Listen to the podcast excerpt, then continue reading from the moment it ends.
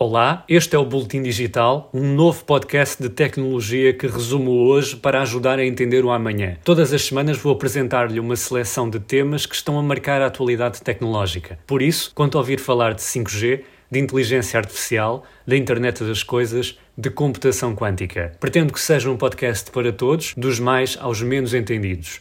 Tentarei usar uma linguagem mais simples e clara para que não fique ninguém para trás. Nos dias que correm, ser mais digital já não é uma opção, é uma obrigação que se impõe às pessoas, aos Estados e às empresas. E quem sou eu? Chamo-me Flávio Nunes e sou jornalista do Eco. Seja então bem-vindo ou bem-vinda ao Boletim Digital. Está a ouvir o Boletim Digital, o novo podcast de tecnologia do Eco.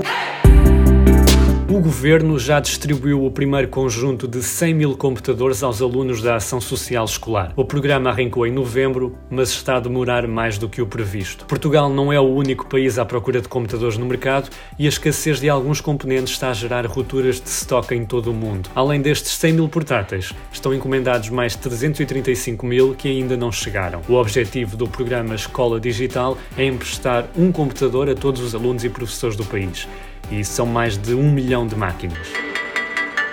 O leilão do 5G dura há 40 dias e sem sinal de acabar. Operadoras como a Mel, Nós e Vodafone estão na corrida para ver quem fica com as licenças colocadas à venda pelo Estado. E a receita está já 100 milhões de euros acima do preço inicial. Espera-se que a quinta geração de rede móvel chegue a Portugal até ao fim do semestre, vai acelerar a internet e desbloquear novas tecnologias que irão modernizar as fábricas e revolucionar a medicina. Portugal é um dos poucos países da União Europeia que ainda não tem 5G.